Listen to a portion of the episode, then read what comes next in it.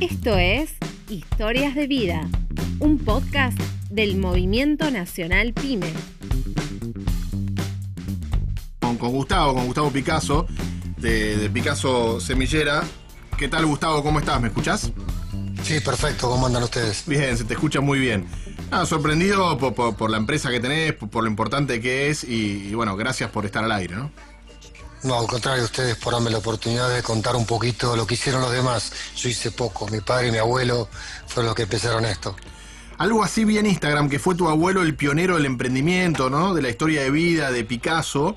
Contame un poquito cómo arranca eh, Picasso. Y mi, mi abuelo arranca porque el padre vino de Italia eh, y con una empresa naviera, su socio, como muchos socios lamentablemente, lo estafó y terminó muy pobre, tuvo que salir mi abuelo a trabajar muy joven al puerto y desde el puerto conoció el- lo que era la parte de los granos y decidió abrir un pequeño negocio de lo que era trading de grano o comercialización de granos en el barrio de Once porque en ese momento la bolsa de cereales estaba en el barrio de Once, estaba dentro de la estación de Once.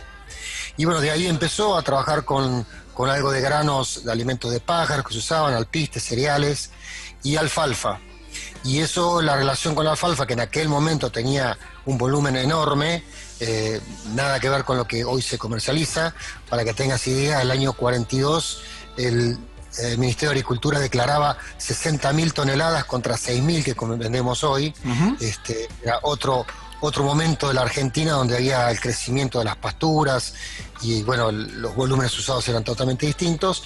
Ellos se fueron metiendo mucho con el tema de la alfalfa y después fueron incorporando otras especies para tener un producto completo de semillas forrajeras que es lo que nosotros vendemos. Nosotros no vendemos ninguno de los grandes cultivos, ni trigo, ni soja, ni maíz, ni girasol. Vendemos forrajeras para todo lo que es la pastura del campo, lo que come la vaca, el caballo, y tenemos una segunda parte de la empresa, que es también la otra mitad de la empresa, que es toda la semilla de césped, por la cual en general somos más conocidos, porque bueno, para el público no habitual a la parte ah, ganadera, digamos, la parte de césped es la que más nos promociona y por la que igual hacemos promociones en televisión. Pero bueno, al fin del tema, mi, abu- mi abuelo, del comienzo, mi abuelo empezó con ese pequeño negocio y después se pasó a un, ya un depósito para limpieza de alfalfa. Bueno, después se incorporó mi padre, que se recibió de ingeniero agrónomo, y se incorporó en la empresa también. Y finalmente yo en el año 85, después de recibir mi ingeniero agrónomo también, empecé a trabajar en la empresa. Vos sos ingeniero agrónomo, como decías. Imagino todo, toda una, una escuela, una cultura familiar. Lo que no contaste, Gustavo, es dónde están ubicados. Nosotros ahora, después de que mi abuelo y mi padre alquilaron esos depósitos en Casa Maíz, cerca de lo que es la cancha de Boca Sí, hoy, claro. donde pusieron las primeras plantas de limpieza de alfalfa, inclusive la primer, se importó la primer máquina para sacar una maleza de la alfalfa que se llama Cuscuta, fue la primera cuscutadora que se trajo a la Argentina, este, de Alemania. La, armaron la planta acá en Barracas en el año 60, donde hoy estamos instalados. Eh, en- acá en el barrio Barracas, eh, cerca de la avenida Vélez cerca de la avenida Iriarte. Eh, estamos instalados desde el año 61. Gustavo, por ahí la, la pregunta que te haría es, ¿cuáles son los desafíos que, que tienen ustedes? Porque, a ver, nosotros hemos conversado ya con muchas pequeñas y medianas empresas desde el norte del país hasta el sur, del oeste, del este al oeste, y lo que siempre hemos encontrado como denominador común es la falta de financiamiento, la industria del juicio, la presión tributaria. No sé si eso es también vos el escollo que encontrás para seguir creciendo, ¿no?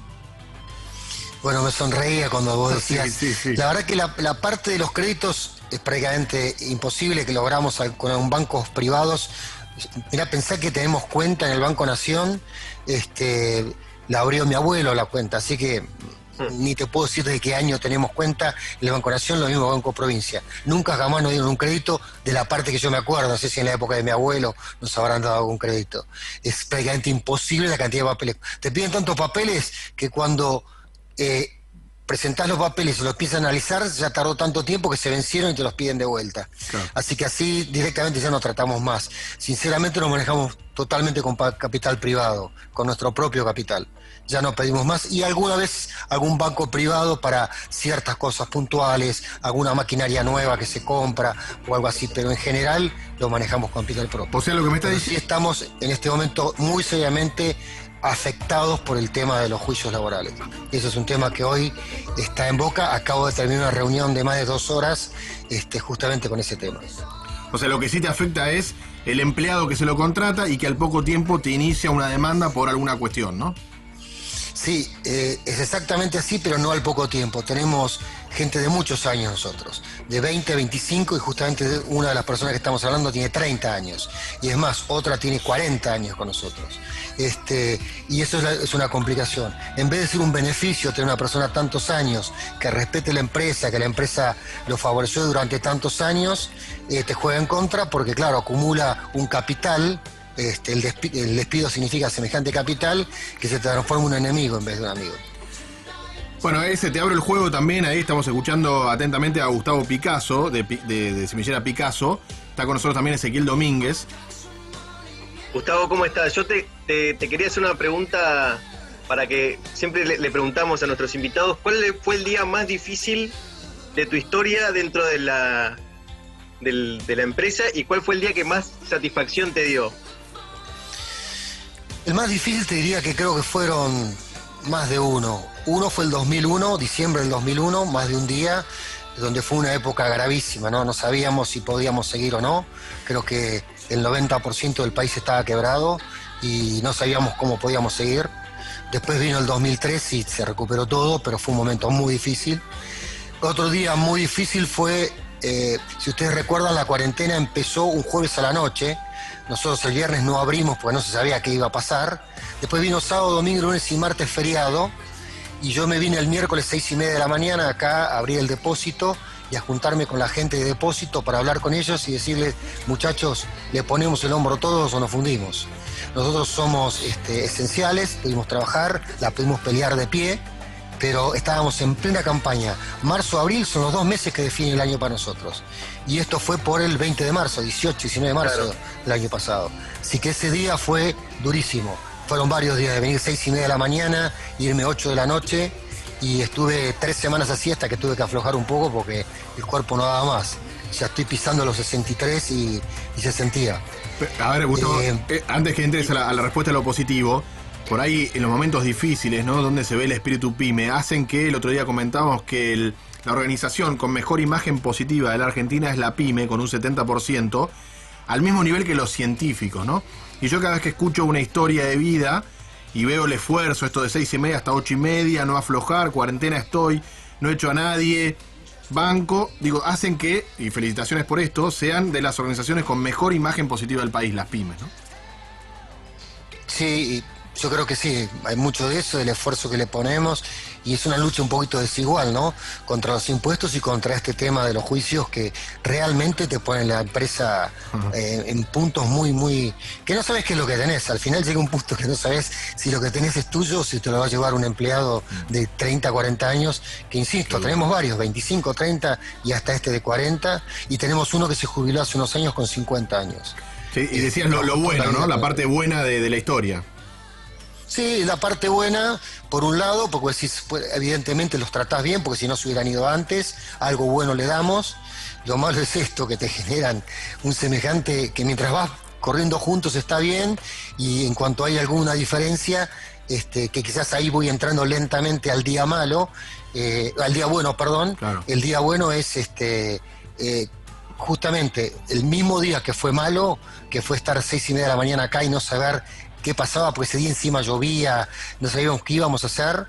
Ese día me descubrí que teníamos gente que valía oro, eh, donde había 16 personas trabajando, de los cuales eh, 8 eran eventuales y uno era mayor de 60 años y dejó de venir. Siete personas le pusieron el lomo, hicieron el trabajo de 16, que fue duro, y lo llevaron adelante. Tanto el año pasado como este, porque eh, las la cuarentena siguió hasta hace muy poquito, que se empezaron a reincorporar los que estaban vacunados. Así que la gente tanto de la oficina, que de a poquito fue perdiendo el miedo, y la gente de depósito, hubo un grupo de esa gente que le puso el hombro de una manera que me hizo sentir orgulloso y de la cual estoy profundamente agradecido y se lo reconozco todos los días. ¿no? Es emocionante esa parte de la historia, ¿no? Ver el empuje y, el espíritu pyme de, los empleados. digo, esto de sentir una gran familia muchas veces, ¿no? Es relación trabajador-empleado, ¿no? Absolutamente. Eh, me emociona casi decirlo. Mirá pues fue un momento muy duro, ¿eh? Estar seis y media de la mañana acá, lucharla, abrazo partido, comer con los muchachos en el depósito, todos juntos, porque éramos tan poquitos. De los 35 que somos, en ese momento no éramos más de 10, comíamos todos juntos. Este, nada, ahora que pasó, queda como una anécdota, fue un momento difícil, pero al mismo tiempo muy gratificante de ver que esa gente le puso el hombro a la empresa de esa manera.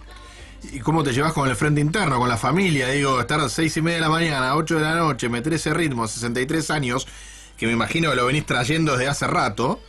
¿Cómo, cómo se convive eso con la familia, no? Y bueno, alguna vez mi hijo, por supuesto que ese horario no lo mantengo ahora, ¿eh? no te voy a mentir porque sería imposible llevarlo así. Yo actualmente bajé un horario más acotado, que es el horario mío entre las 9 de la mañana y las 7 de la tarde, que es lo que el horario 7, 7 y media, que es el horario más normal que yo hago ahora. Este, y bueno, alguna vez mi hijo me, me dijo, qué tarde que llegas papá a casa. Este, pero bueno, las pymes tienen eso, que sos psicólogo, abogado, ingeniero, este, un poco de cada cosa, ¿no? Y tenés que cumplir todas las tareas. Este, había una publicidad, ¿se acuerdan que decían, ¿qué compro? ¿Tres paquetes de café o cuatro? ¿Dónde pongo el, el escritorio que llegó? ¿Al lado de la pared o al lado de la ventana? Y bueno, es un poco así, te preguntan todo, sos el papá para todo.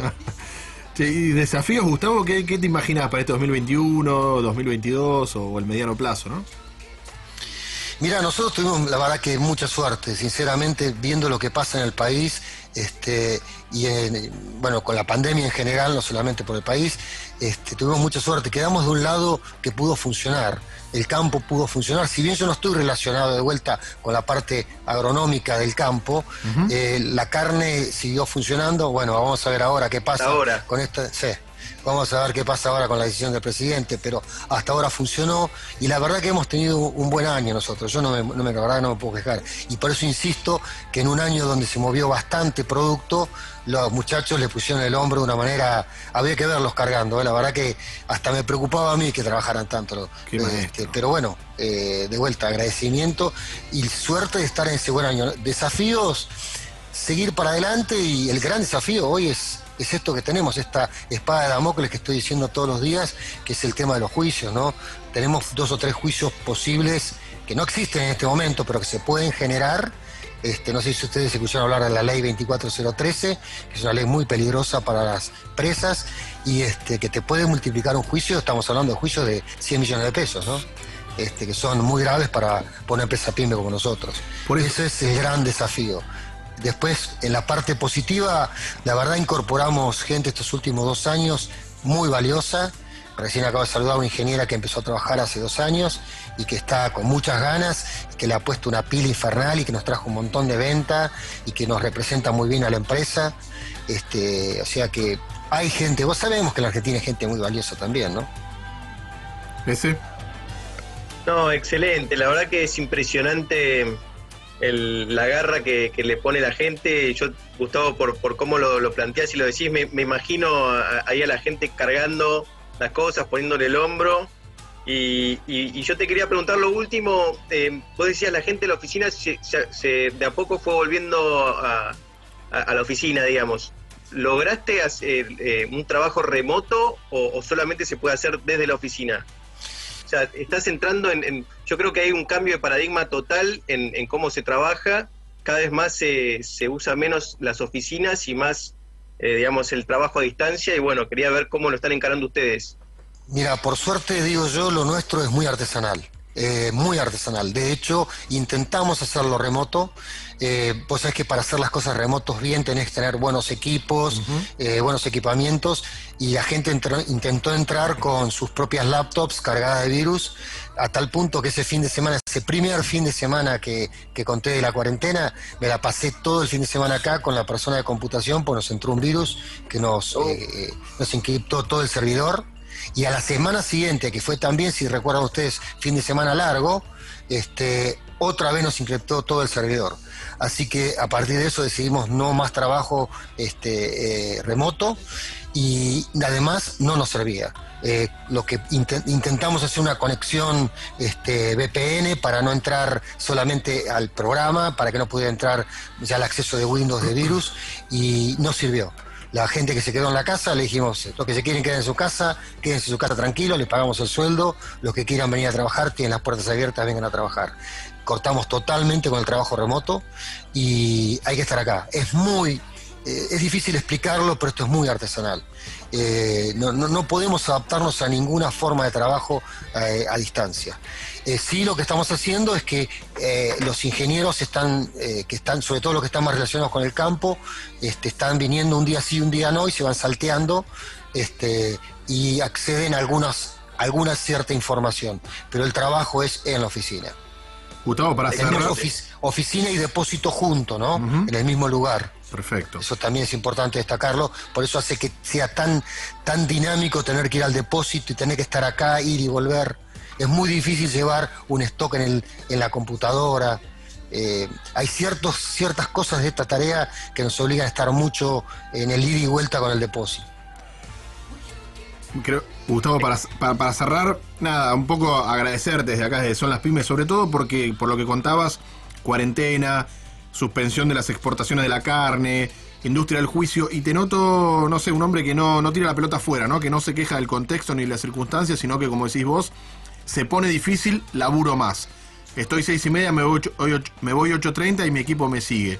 Imagino que eso tendrá que ver mucho con tu liderazgo. Así que nada, agradecerte y, bueno, eh, felicitarte, ¿no? Porque, como digo, el 70% de la imagen positiva de las pymes tiene que ver con esto, con este espíritu que estás demostrando acá en Son las Pymes. Así que muchas gracias, Gustavo. No, gracias a ustedes y gracias por permitir difundir a la empresa y sobre todo por el trabajo que hacen ustedes por difundir a las pymes. La verdad que les agradezco y gracias por el esfuerzo, por la fuerza que le ponen. Bueno, un abrazo muy grande. abrazo por ustedes. Gustavo, un